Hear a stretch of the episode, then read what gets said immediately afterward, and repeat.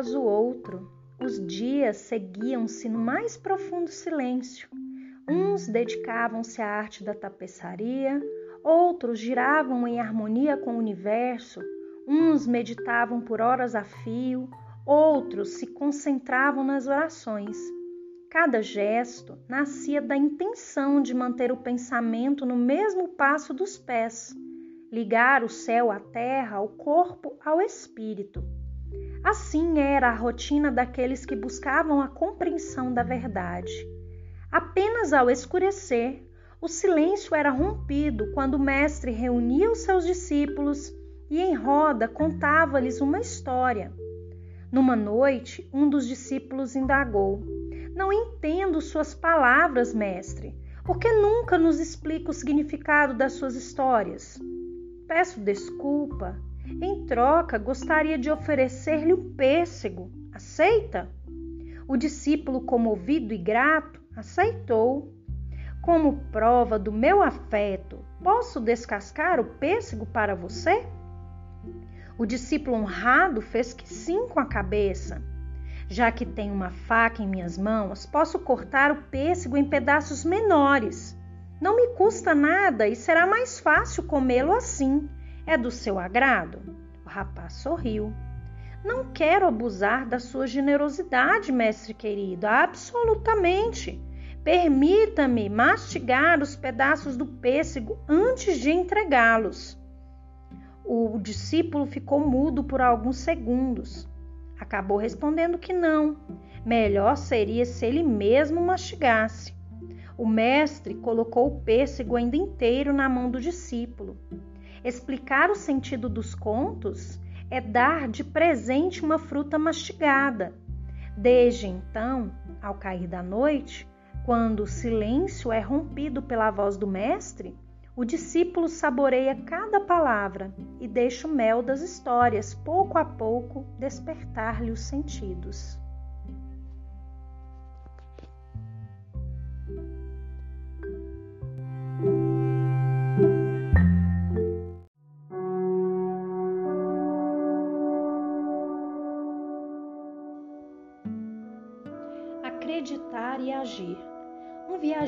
Ia caminhando em solo distante, às margens de um grande lago de águas cristalinas. Seu destino era outra margem. Suspirou profundamente enquanto tentava fixar o olhar no horizonte. A voz de um homem coberto de idade, um barqueiro, quebrou o silêncio, oferecendo-se para transportá-lo. O pequeno barco envelhecido no qual a travessia seria realizada, era provido de dois remos de madeira de carvalho.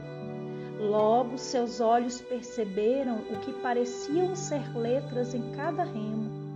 Ao colocar os pés empoeirados dentro do barco, o viajante pôde observar que se tratava de duas palavras. Num deles estava entalhada a palavra acreditar e no outro agir. Não podendo conter a curiosidade, o viajante perguntou a razão daqueles nomes originais dados aos remos. O barqueiro respondeu pegando o remo chamado Acreditar e remou com toda a força. O barco então começou a dar voltas sem sair do lugar em que estava. Em seguida, pegou o remo Agir e remou com todo o vigor. Novamente o barco girou em sentido oposto, sem ir adiante. Finalmente o velho barqueiro, segurando os dois remos, remou com eles simultaneamente e o barco, impulsionado por ambos os lados, navegou através das águas do lago, chegando ao seu destino. Na outra margem, então o barqueiro disse ao viajante: esse porto se chama autoconfiança. Simultaneamente, é preciso acreditar e também agir para que possamos alcançá-lo.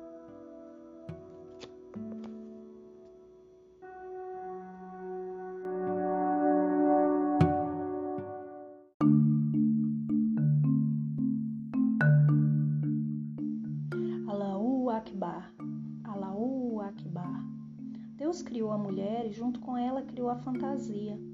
Foi assim que uma vez a verdade desejou conhecer um palácio por dentro e escolheu o mais suntuoso de todos, onde vivia o grande sultão Harun al-Rashid. Vestiu seu corpo com apenas um véu transparente e pouco depois chegou à porta do magnífico palácio. Assim que o guarda apareceu e viu aquela mulher sem nenhuma roupa, ficou desconcertado e perguntou quem ela era. E a verdade respondeu com firmeza: Eu sou a verdade e desejo encontrar-me com o seu senhor, o sultão Harun al-Rashid. O guarda entrou e foi falar com o grão-vizir. Inclinando-se diante dele, disse: Senhor, lá fora está uma mulher pedindo para falar com nosso sultão mas ela só traz um véu completamente transparente cobrindo seu corpo.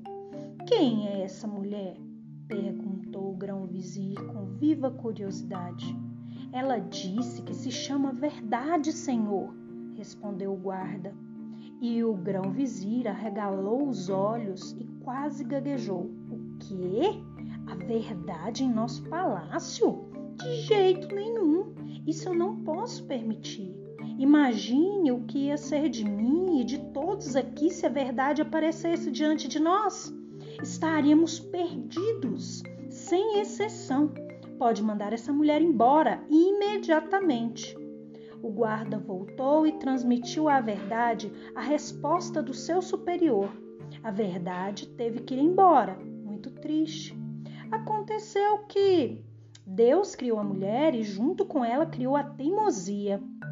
A verdade não se deu por vencida e foi procurar roupas para vestir. Cobriu-se dos pés à cabeça com peles grosseiras, deixando apenas o rosto de fora, e foi direto, é claro, para o palácio do sultão Harun al-Rashid.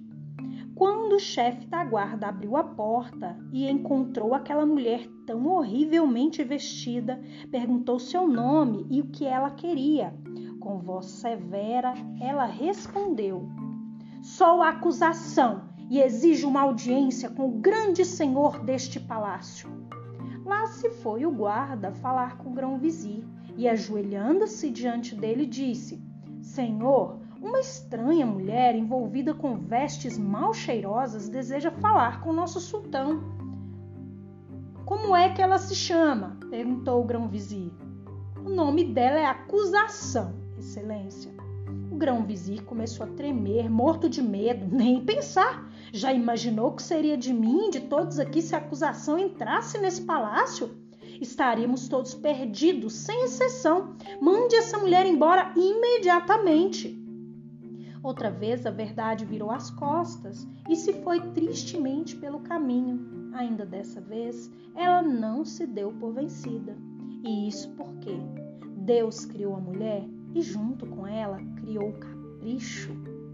A verdade buscou pelo mundo as vestes mais lindas que pôde encontrar, veludos e brocados bordados com fios de todas as cores do arco-íris. Enfeitou-se com magníficos colares de pedras preciosas, anéis, brincos e pulseiras do mais fino ouro e perfumou-se com essência de rosas cobriu o rosto com um véu bordado de fios de seda dourados e prateados e voltou, é claro, ao palácio do sultão Harun al-Rashid. Quando o chefe da guarda viu aquela mulher deslumbrante como a lua, perguntou quem ela era. E ela respondeu com voz doce e melodiosa: Eu sou a fábula e gostaria muito de encontrar-me, se possível, com o sultão deste palácio. O chefe da guarda foi correndo falar com o grão-vizir, até se esqueceu de ajoelhar-se diante dele e foi logo dizendo: Senhor, está lá fora uma mulher tão linda, mas tão linda, que até parece uma rainha. Ela deseja falar com o nosso sultão. Os olhos do grão-vizir brilharam. Como é que ela se chama? Se entendi bem, senhor, o nome dela é Fábula. O quê? Disse o grão-vizir completamente encantado. A fábula quer entrar em nosso palácio? Mas que grande notícia! Para que ela seja recebida como merece, ordeno que cem escravas a esperem com presentes magníficos, flores perfumadas, danças e músicas festivas. As portas do grande palácio de Bagdá se abriram graciosamente e por elas finalmente a bela andarilha foi convidada a passar. Foi desse modo que a verdade, vestida de fábula, conseguiu conhecer um grande palácio e encontrar-se com Harun al-Rashid, o mais fabuloso sultão de todos os tempos. Allahu Akbar, Allahu Akbar.